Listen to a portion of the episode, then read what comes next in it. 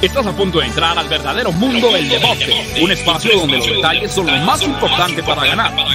Hasta tus oídos llegará una investigación única, un cuidadoso análisis y la información precisa sobre cada uno de tus equipos y deportistas favoritos. En la línea de juego, arranca en este momento con alerta todos tus sentidos. Comenzamos. Hola, ¿qué tal? ¿Cómo están? Bienvenidos a la línea de juego en fusión con Máximo Avance, el programa que tiene que ver con el mundo de las probabilidades, tendencias, estadísticas, pronósticos, porque de eso sirve el estar perfectamente informado con base a tendencias de los eventos deportivos más importantes a nivel nacional y mundial. Les saluda Juan Pablo Faril y saludo con mucho gusto porque hoy tenemos casa llena. Arturo Carlos, ¿cómo estás, Arturo? Provecho. Bien, hombre, apenas desayunando. Yo, para mí son las 8 de la mañana, ¿no? Qué vergüenza. Oye, pues es que las desveladas del abierto de Australia no, no, no te dejan otra cosa, ¿no? Pensé que, ya había ido al gimnasio, dos horas. No, no, no. mi, mi, día acabó por ahí de las 4 de la mañana y el de Juan Pablo inició a las cuatro y media de la mañana, así que ustedes entenderán, pero es parte de la resaca que brinda y nos regala el, el abierto de Australia. Ya, el próximo sí. irme para allá para que no ande con estos problemas.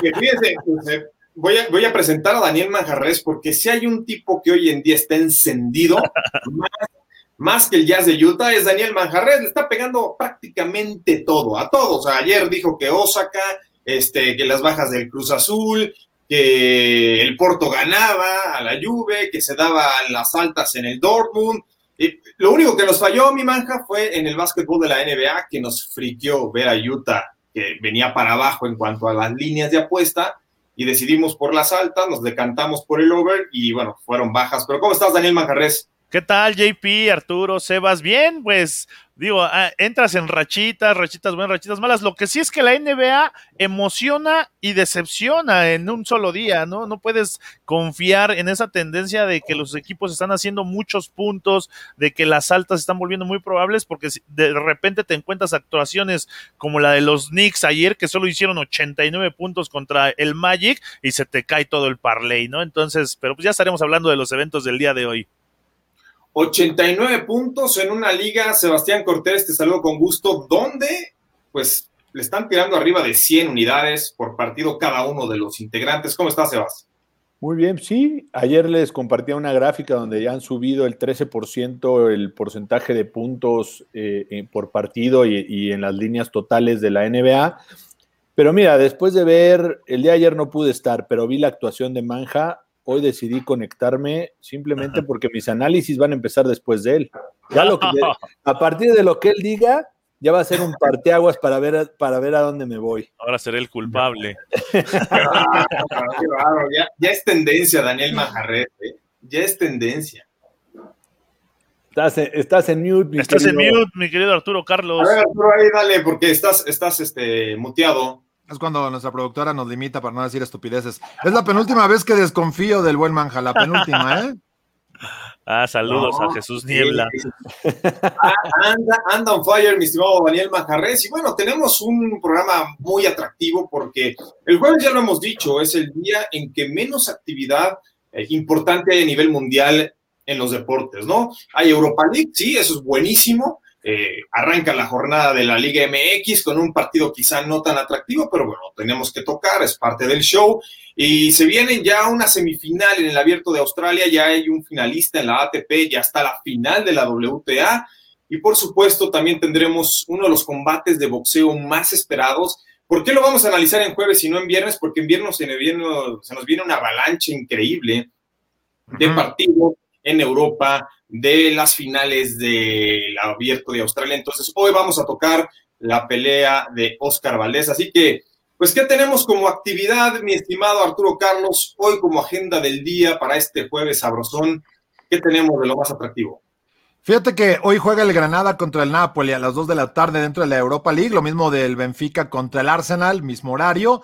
Mientras que ya por la noche, eh, Lakers contra los Nets a las 9 de la noche, eh, de hora del centro en la NBA, mientras que también el San Luis contra el conjunto de Santos van a enfrentarse a la misma hora, así que voy a tener que encender las dos televisiones y luego, no, eh, luego nos vamos con Estefanos Tsitsipas que va a enfrentar a Medvedev, así que será a las 2.30 de la mañana. No me regañen si acabo hasta las 5 de la mañana, así que, y, despierto para el programa de mañana viernes, ¿eh?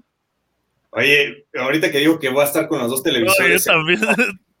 ¿Te, acuerdas de, Chacho Gaitán en sentidos opuestos que atendía hasta tres, cuatro teclados? Nacho Cano, Nacho Cano. Nacho Cano también, Nacho Cano. ¿no? pero, pero Chacho Gaitán con sentidos opuestos tenía uno aquí, otro acá, otro acá, bueno, hasta con los pies tocaba, ¿eh? Diferentes instrumentos. Oye, es que, uno es para estar jugando Call of Duty y el otro es para estar viendo el Oye, juego pero prender, NBA. Prender dos, televisiones para ver al San Luis, no. No, no, uno es para, el, uno es para, uno, jugar, uno es para jugar Call of Duty y el otro es para, para estar viendo el juego de, de los Lakers. Oye, con esas desveladas de los dos se ven enteros, ¿eh? No, no, no, no se ven golpeados ni nada, ¿eh? Oye, uno hace su mejor esfuerzo. Bueno, y ya vimos lo que nos viene para este jueves, pero a ver, Manja, dinos cuáles fueron las grandes sorpresas de la actividad deportiva del miércoles, que a la vez se traducen en los mejores cobros, o sea, los offsets, los que mejores retribuyeron a los apostadores. ¿Cuáles fueron los tres primeros a nivel mundial? A ver. Mira, los mejores cobros, viene la tendencia, ya le echaron la maldición del tigre al Palmeiras, porque en el Brasileirao perdió con el Coritiba, eh, Coritiba, perdón, y pagó más 495. En la Copa Suiza, el Basilea cayó 6 a 2 con el Winterhor y eso pagó más 450. Y en el básquetbol de, de, la NCAA, que ya lo, ya lo venimos diciendo ahí, sí se, están dando grandes sorpresas eh, prácticamente todos los días el Iona perdió con el Quinnipiac 74.70 y pagó más 260. Un parlay de 100 pesos pagaba 11.716 pesos con estos, con estos resultados y esos fueron los mejores cobros del día. El Palmeiras está fundido porque los Tigres le enseñaron quién es papá. pero es la resaca, es la resaca del Mundial de Clubes, ¿no? El Bayern empató en la Bundesliga 3-3 en su primer partido de regreso de la. Exactamente, yo no sé si. Azul, y el Cruz Azul le ganó, y el Cruz Azul le ganó ayer a los Tigres, ¿no? Un golecito me hubieran dado para mis altas. Oye, no, o sea, que hubiera estado bueno jugarle, jugarle al handicap al equipo del Winterhor contra el Basilea. Si así pagó más 450, imagínate agarrarlo en, en, en, un handicap de tres y medio. No, bueno, pues te regalan el book lo que no te paga, ¿eh? arriba de, de los 3.000. Fíjese, y también lo que va a estar buenísimo este domingo es el partido entre Flamengo, esto en el Brasileirao, Flamengo contra Internacional de Porto Alegre, porque es el número uno contra el número dos, hay un solo punto de diferencia y esta es la penúltima jornada, es decir, juegan en el Maracaná. Si Flamengo gana, le da la vuelta al standing, a la tabla general, pero si el Internacional de Porto Alegre obtiene los tres puntos en Río de Janeiro, en Maracaná, entonces se convierte en campeón de la Serie A de Brasil. Por primera vez en más de 40 años, este equipo que fue legendario de la mano de Paulo Roberto Falcao está a punto de hacer historia después de cuatro décadas de no conquistar la liga en Brasil. Y bueno. Ahí está la Cruz Azul. sí, es cierto, Cruz Azul. Atlas. preguntan al internacional, ya son 41 años sin ser campeón, ¿eh? O sea, para, que vean Ahí está, y se burlan del Cruz Azul. No, Atlas, Atlas, Atlas, Atlas. Oigan, fíjense que arranca la jornada número 7 de la Liga MX y nos vamos con el dato, porque es un dato muy revelador, ¿sí? Para quienes se fijan en este tipo de, de estadísticas, porque Tijuana va a enfrentar a Tigres como visitante y resulta que en todos los books aparece con una cuota de más 500 o más, más 550, ¿no? Y resulta que desde el 2013, en partidos oficiales, Cholos tiene marca de una victoria, un empate, cuatro derrotas en sus seis partidos en los que cerró underdog por encima de más 500. La única victoria fue precisamente contra Tigres en 2016, al pagar más 547, les ganó 2 a 1. Pero estamos hablando de partidos donde arranca extremadamente underdog y varios de ellos fueron incluso en Copa Libertadores contra equipos brasileños, así que no estamos acostumbrados, sobre todo en la Liga MX, que un partido o que un equipo, más bien, pague tanto como lo va a hacer este fin de semana el conjunto de los Cholos en contra de los Tigres allá en el volcán. Y ahora sí, ya que tenemos... Oye, pero ¿y ¿por qué tanta diferencia? Eh? ¿Por qué más 500? ¿Dejaron a los Cholos en el Galgódromo? ¿Cómo está el asunto? ¿Por qué, por qué los limitaron tanto? Fíjate que, obviamente... Manja y se salió. Tigres siempre va a ser, Tigres de local siempre va a ser desde hace dos, tres años el equipo que menos paga en las apuestas en la Liga MX. Pero cuando recibe, por ejemplo, al Mazatlán, a Juárez y en esta ocasión a Tijuana, equipos que vienen con muy la mala racha, Atlas no se diga, entonces sí les colocan una cuota underdog porque es muy difícil de conseguir un buen triunfo en el volcán. Por eso es que raro ver... público. Oye, eh, imagínate el equipo, un equipo chico diciendo el equipo chico a los demás. Sí, sí te van a empezar a reventar. Te va a empezar a reventar la gente de Nuevo León, mi estimado Arturo. no, me gustan los Tigres. Oye, pero Tijuana no anda mal. No, Por eso A, mí me, brinca. Así que ya váyanla, váyanla jugando para los mejores cobros, ¿eh? Pero ya viste que hasta el Atlas gana. Exacto. Sí. Oye, hasta el Cruz Azul. Oigan, señores, fíjense, empieza la Europa League. De hecho, ya empezaron algunos partidos. Eh, de hecho, el Milan está enfrentando a la Estrella Roja, una Estrella Roja que en los ochentas fueron. Son los camioneros. Ganaron la Champions, imagínate. O sea, bueno, lo que es Champions, pero tenían a Prosinecki, tenían a. ¿A quién más tenían? A Boban, tenían un equipazo. El Estrella Roja de aquella época tenía un equipazo. Y bueno, ¿Cómo están los momios y las probabilidades en este momento para ganar la Europa League? Ya vimos el martes cómo están las posibilidades para ganar la Champions. La Europa son más partidos, son más equipos involucrados, 16 avos de final. Y el Tottenham tiene un 14% de posibilidades en este momento de coronarse con la Europa League. Recordemos, Maja, que aquí ya no está el Sevilla, ¿eh? Sí, es lo que te iba a decir, que se aprovechen que no está el Sevilla, porque el Sevilla es el rey de, la Europa League y llama la atención que los tres, los tres primeros con más posibilidades son equipos ingleses, no equipos de la, de la Premier League, el Tottenham, el Manchester United y el Arsenal.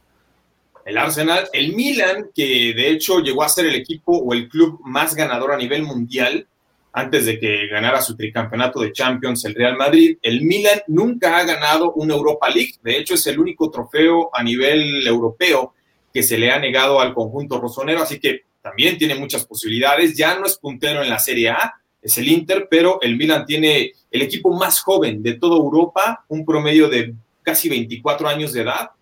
Y eso que tienen a Mario Mandzukic y a Zlatan Ibrahimovic que les levantan el promedio, si no estaríamos hablando del puro chavito. te ve mirada de romanticismo cuando hablas del Milan, romanticismo. O sea, ¿Qué te puedo yo decir? No lo ha ganado porque apenas empezó a jugar la Europa League el Milan. Oye, no, todavía está esto de que en la Champions eh, bajan a la Europa League. Ya pasó en fase de grupos. Ya pasó, o sea, ya. Pero solo el tercero, ¿no? Solo el tercero. el tercero de algunos grupos va a la Europa. O sea, el, el, Sevilla ya no va a jugar la Europa League. No. Ya no. Este año no. Ya, que les dé chance a los Ya que les dé chance a los demás. Ya está jugando con los, oye, ya está jugando con los adultos, entonces. Eh, Pero, a ver, ¿cuál va a ser su pick? A ver, yo quiero que me den un pick de estos, al menos de estas siete opciones. yo voy con el United. Yo voy con el Napoli. Yo creo que está entre el Arsenal y, y el Milan. ¿Sí? Ah, con el corazón. Ah, oye, yo lo veía, yo lo veía. Faril, da, da, al Milan, da al Arsenal nada más porque no se vaya solo el Milan. Yo lo veo con el Nápoles. Yo lo veo con el Napoli también. me voy con el, Nápoles. Y de segunda opción, el Arsenal. Yo tengo la costumbre, ¿no? Yo tengo la costumbre por pasión de cada temporada pronosticar e invertir al Milan a que es campeón, ya sea de la Serie A o de la Europa League o Champions, lo que juegue, ¿no? Y ese boletito del Milan, ahorita está más mil, pero déjenme les cuento que, al inicio de la temporada estaba más del doble, ¿no? Entonces, por 100 unidades estaríamos ganando unas 2.500, lo cual, lo cual no está nada mal.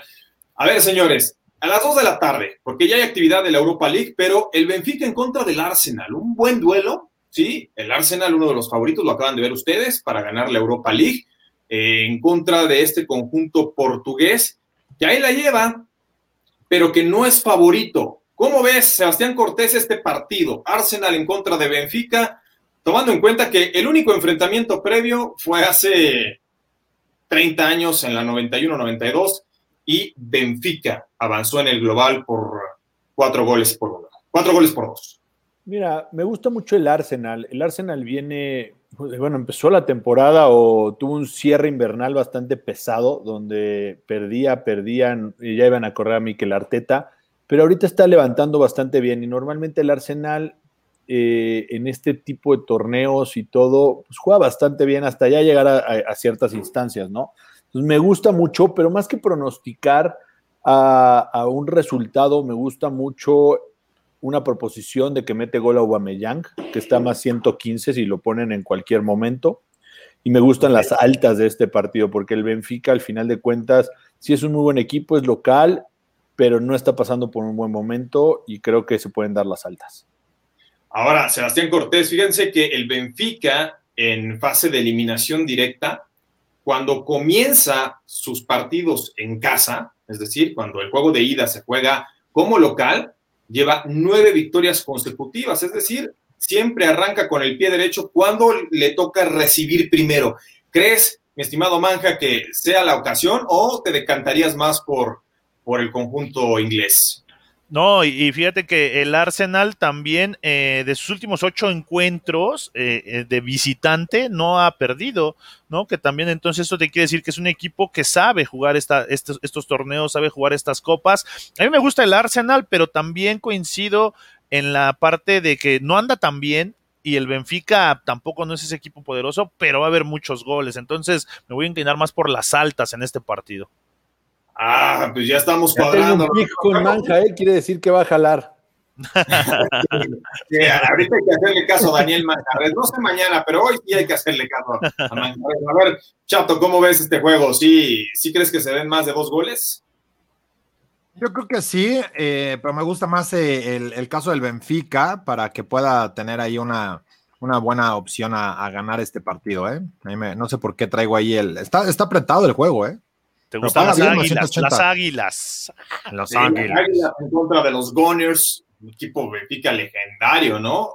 Simplemente con Eusebio, cuánto no ganó en Portugal y en Europa, porque también fue de los primeros grandes campeones de la Copa de Europa.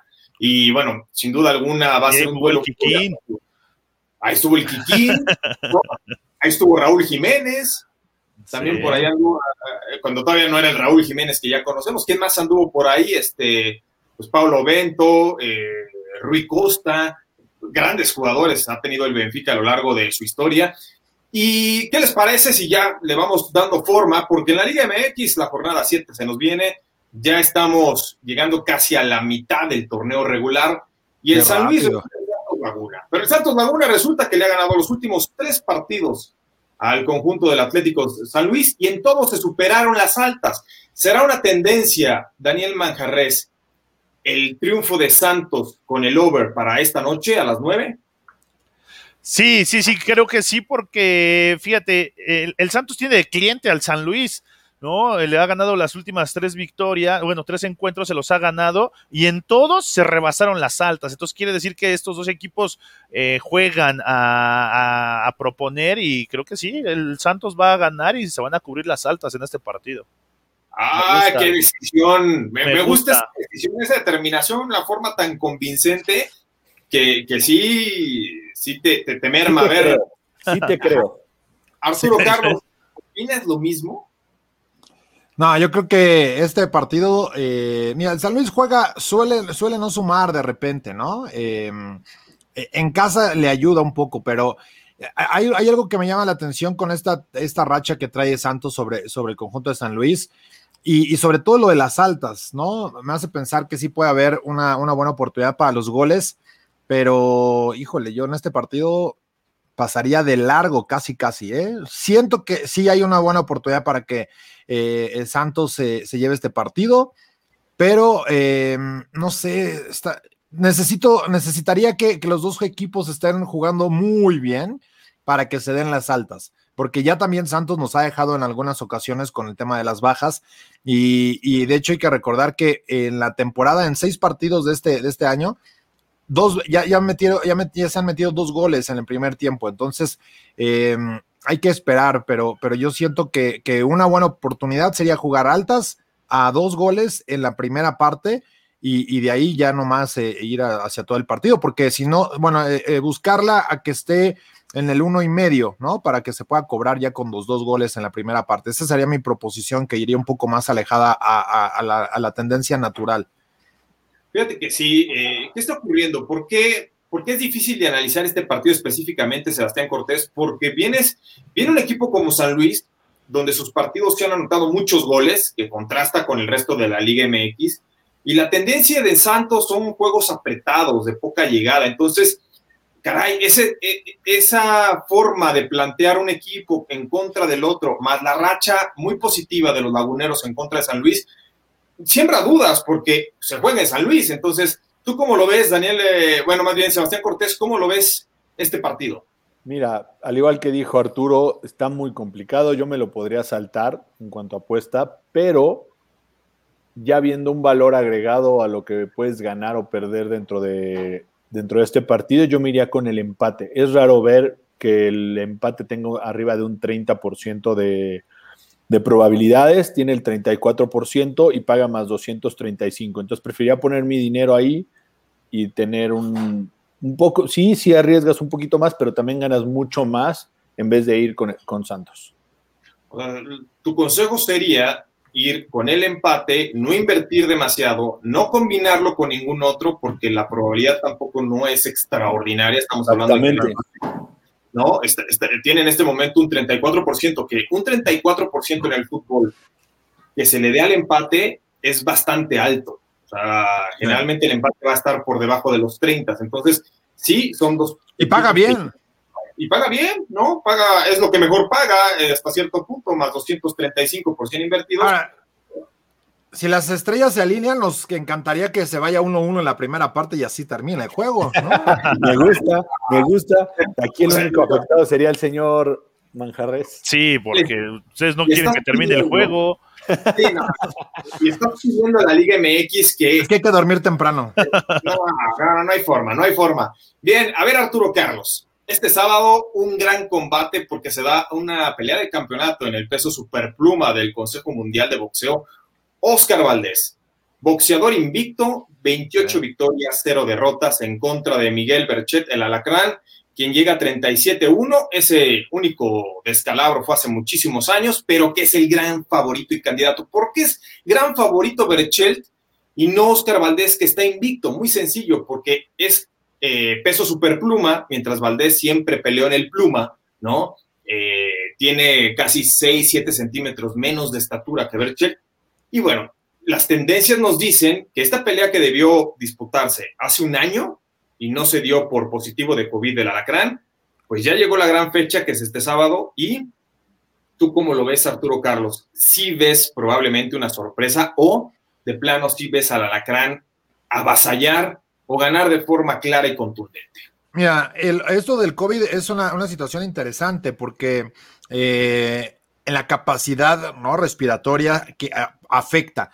Hay que ver qué tanto puede afectar. Evidentemente ya pasó todos los protocolos médicos en cuanto a, estar en condiciones para boxear, ¿no? Pero sabemos que eh, el, régimen que llevan los, los boxeadores en su entrenamiento eh, a, una gran altura, ¿no? Para tener un poco más de, ese aire que, se puede necesitar y la misma oxigenación también, eh, puede ser un factor sobre todo pensando en que el combate se pueda alargar. Yo pienso que puede eso de alguna manera, no, no, no bajarle condiciones al alacrán, pero sí que pueda llevar la pelea hacia un desenlace que veíamos que está en la probabilidad en el ocho y medio en, el término ¿no? del combate.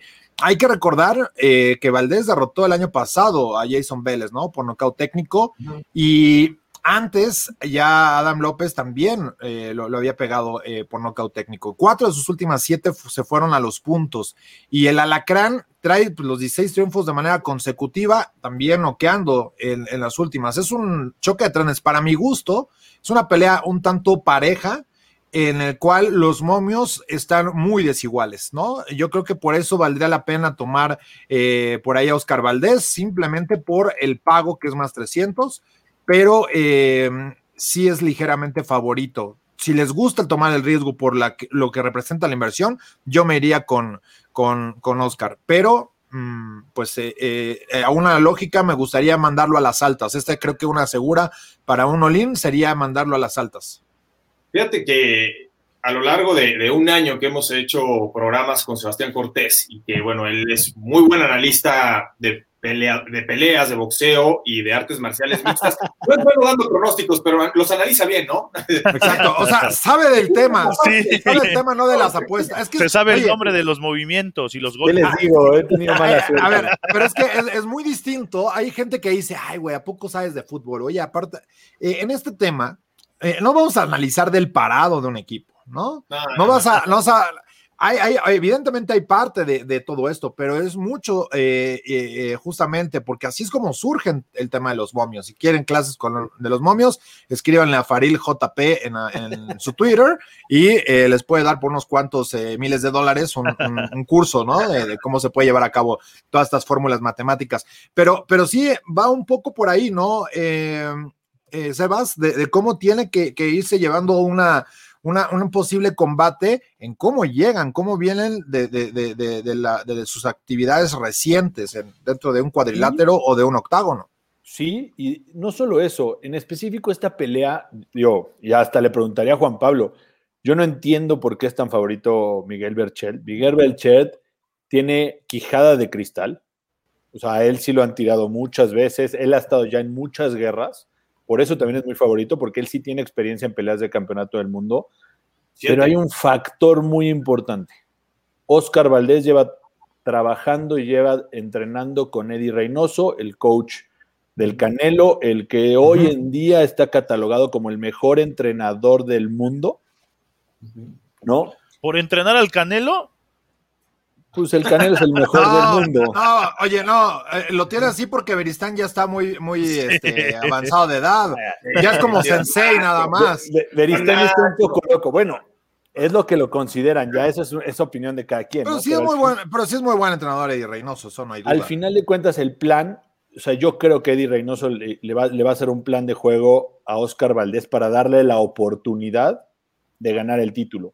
A mí también me gusta, no me, es, cuando estas peleas son tan cerradas y los momios son tan disparejos, yo prefiero ir con el underdog, por lo que decía Arturo. Vale más la pena meterle 100 pesos con una, que, con una probabilidad real, porque la probabilidad real no es, de, no es del 27%, debe, debe tener una, una un, porcentaje mucho más alto. Oscar sobre el 40, ¿eh? Bueno, en, el 40. yo también lo veo así. Entonces prefiero meterle ahí 100 pesos a los 300 y es más, ya si se quieren arriesgar, voy hasta que Oscar Valdés lo, lo noquea, a, a Berchelt. Mira, yo no creo que lo noquee, yo creo que la estrategia de Oscar Valdés va a ser llevarlo a la distancia. O sea, lo va a llevar a la decisión por puntos, ¿no? Este, eh, es más noqueador, sí, el alacrán. O sea, él apuesta por noquear. De hecho, siete peleas de campeonato ganadas, seis de ellas por la vía del cloroformo, es decir, por la vía del knockout o, retirando la, tirando la toalla a sus rivales, pero aquí sí veo una tendencia muy clara a que Oscar Valdés va a aguantar.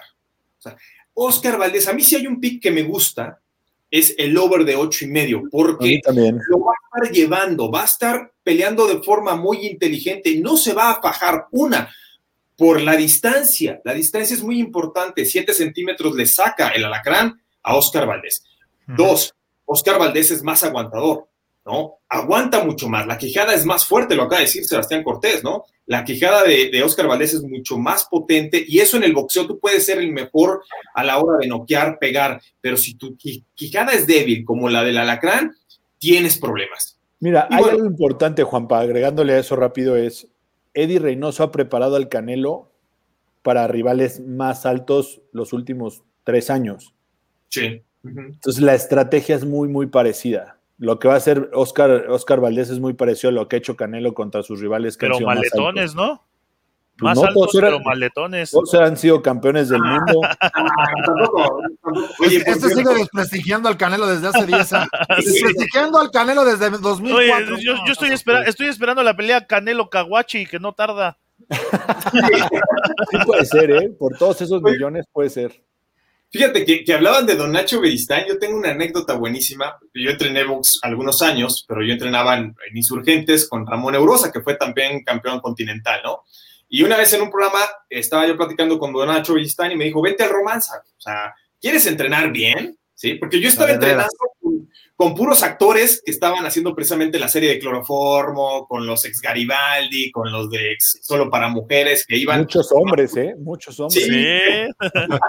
Entonces, Qué raro.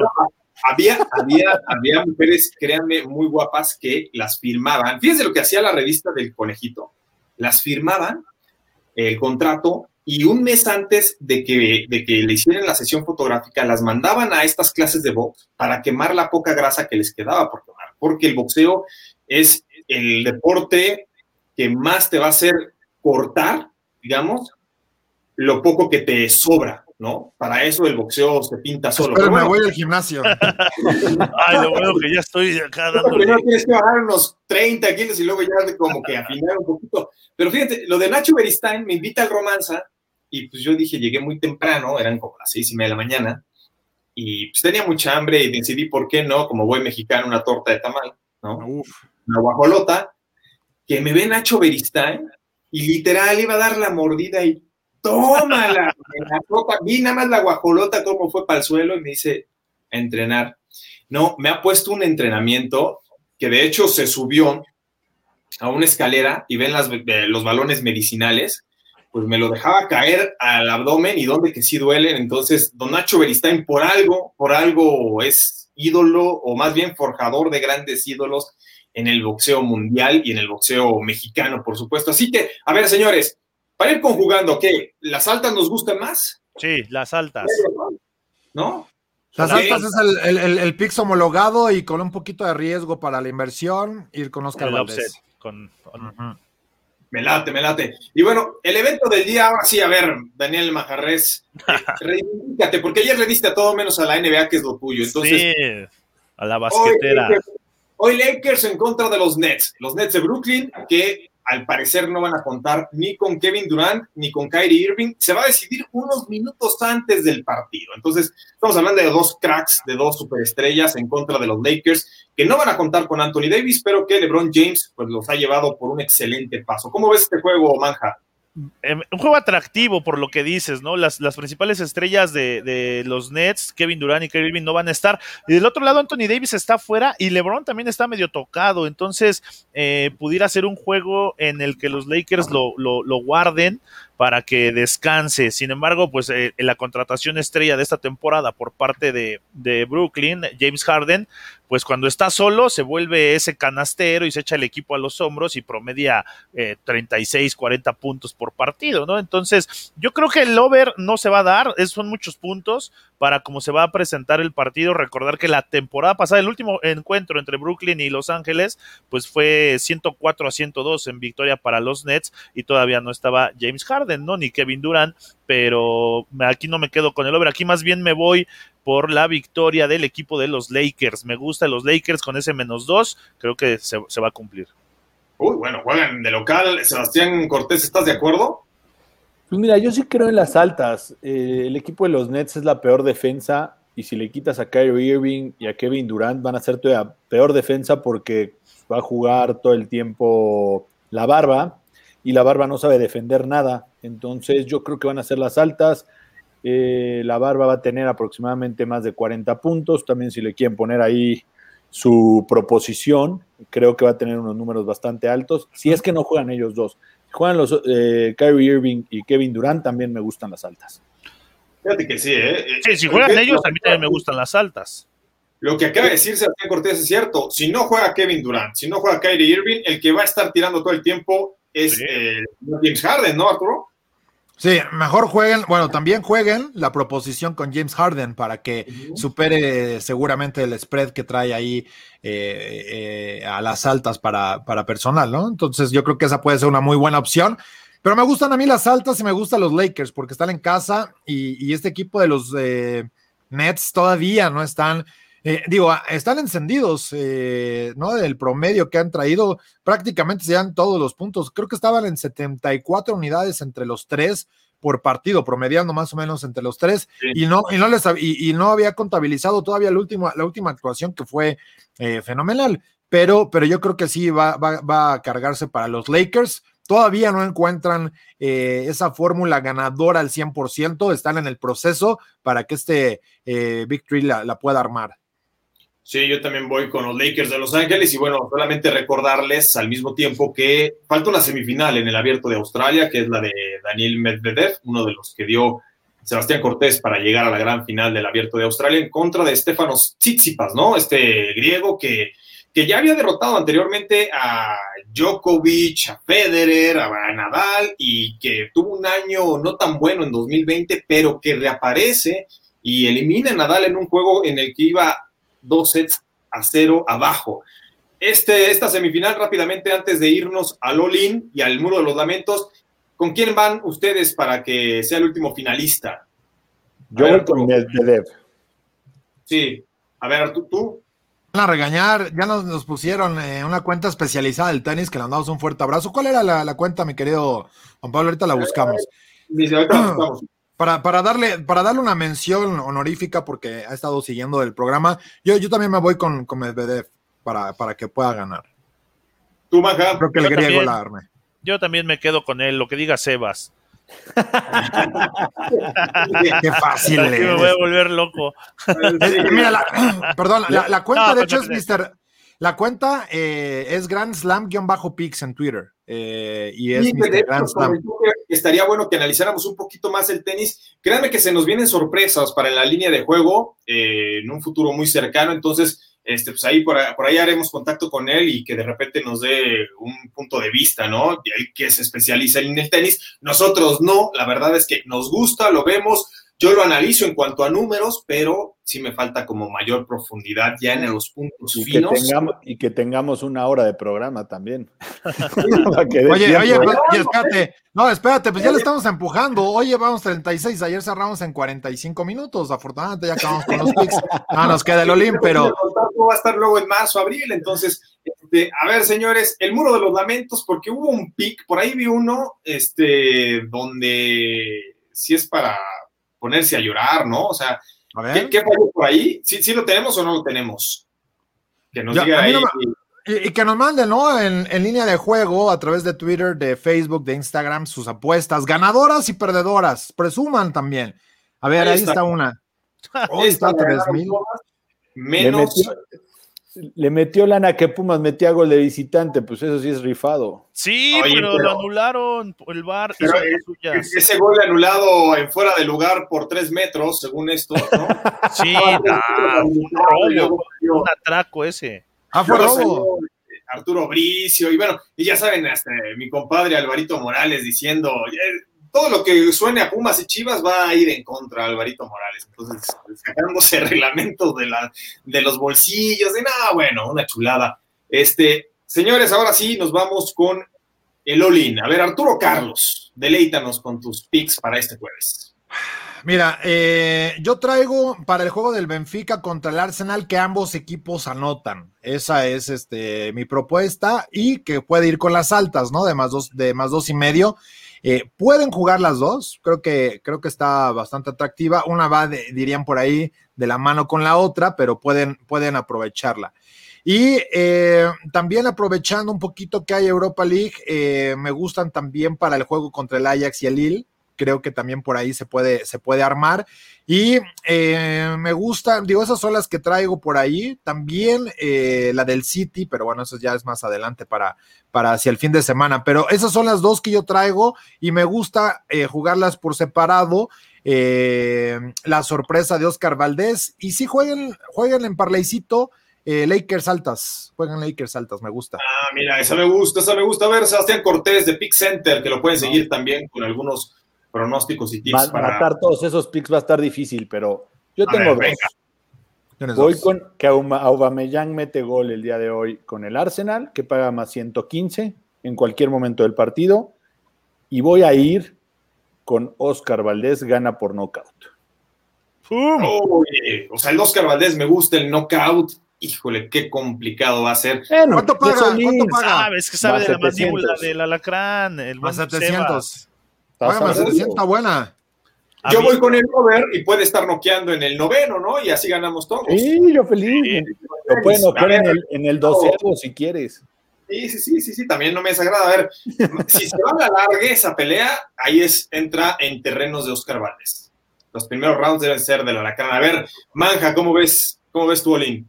Mira, a mí me gustan las altas del Benfica contra el Arsenal. Creo que se van a, se van a dar con todo ahí.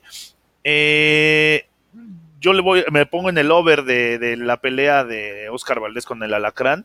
También creo que se van a, se van a extender, si no es que hasta, hasta los puntos. Y me quedo con los Lakers hoy en la, en, con el menos dos que tienen para llevarse el triunfo.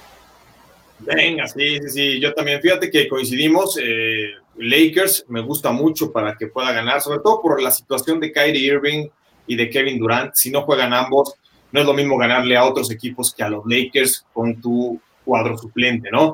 O tu quinteto suplente. También me gusta el over del Benfica en contra del Arsenal. Deben anotarse por lo menos tres goles en ese juego que se va a disputar en Portugal.